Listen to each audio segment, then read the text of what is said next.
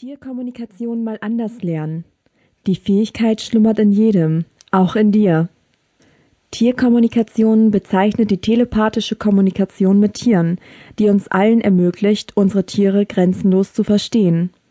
Mein Name ist Sarah Rogalski und ich bin hauptberufliche Tierkommunikatorin. Ich fühle mich dazu berufen, zwischen Mensch und Tier zu vermitteln und so zu einem harmonischen Miteinander zu verhelfen. Auch möchte ich anderen die Tierkommunikation zugänglich machen, denn es ist eine Fähigkeit, die in jedem von uns steckt. Was ist anders an diesem Hörbuch? Warum Tierkommunikation mal anders lernen? Oft ist mir aufgefallen, dass Menschen Interesse an einem bestimmten Thema haben, euphorisch an die Sache herangehen, doch dann wieder davon abkommen. Viele geben einfach zu schnell auf.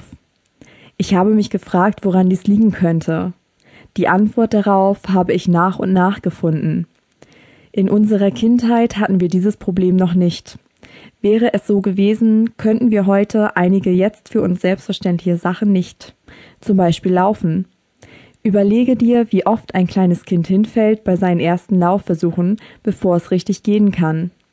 Im Erwachsenenalter beginnen wir dann häufig eine Sache und bringen sie nicht zu Ende, weil es nicht auf Anhieb klappt oder uns zu schwierig erscheint. Warum das so ist, dafür gibt es mehrere Gründe. Eine Hauptursache, auf die vieles zurückzuführen ist, ist unser Unterbewusstsein. Wir alle bilden im Laufe unseres Lebens Glaubenssätze, Annahmen, die für uns der Wahrheit entsprechen. Diese Glaubenssätze können für uns positive oder negative Auswirkungen haben. Wenn etwas nicht auf Anhieb klappt, haben wir zum Beispiel direkt im Kopf, ich kann das nicht ein sehr einschränkender Glaubenssatz. Ein positives Beispiel wäre, mir geht alles leicht von der Hand. Was also brauchen wir, um wirklich effektiv und motiviert lernen zu können?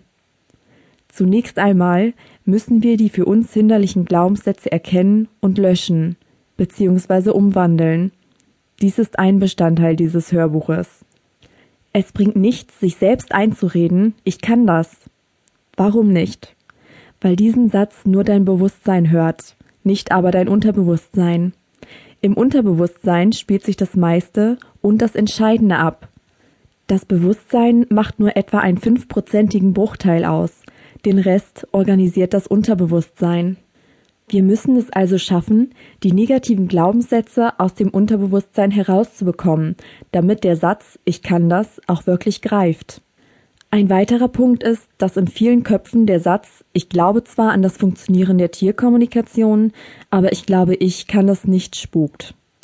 Warum dieser Satz nicht stimmt, werde ich dir im Laufe des Hörbuches noch glaubhaft vermitteln. Denn sei gewiss, auch du bist in der Lage, mit Tieren kommunizieren zu können. Mehr dazu später. Ich freue mich über dein Interesse an der Tierkommunikation und beglückwünsche dich bereits für den ersten Schritt, der darin besteht, dir dieses Hörbuch anzuhören. Kapitel 1 Was ist Tierkommunikation?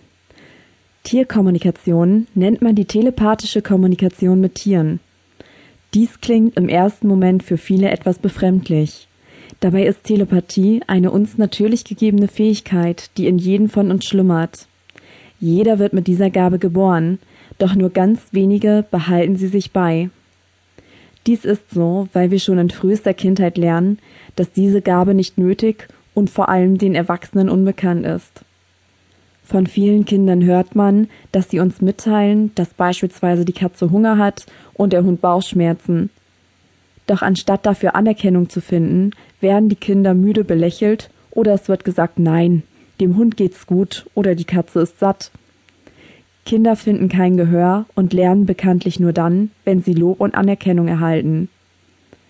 Die Fähigkeit, telepathisch miteinander zu kommunizieren, wurde im Laufe der Zeit für uns überflüssig, denn wir entwickelten die Sprache, um uns mit unserem Gegenüber verständigen zu können und erfanden zum Beispiel das Telefon, um uns auch über die Ferne auszutauschen. Manche Naturvölker kommunizieren heute noch selbstverständlich telepathisch miteinander. Oft wird die Tierkommunikation mit dem sogenannten Pferdeflüstern in Verbindung gebracht. Doch hier gibt es einen Unterschied. Beim Pferdeflüstern benutzen wir auch eine gemeinsame Sprache, doch diese beruht auf der Körpersprache. Dies ist eine Möglichkeit, uns mit unseren Tieren zu verständigen.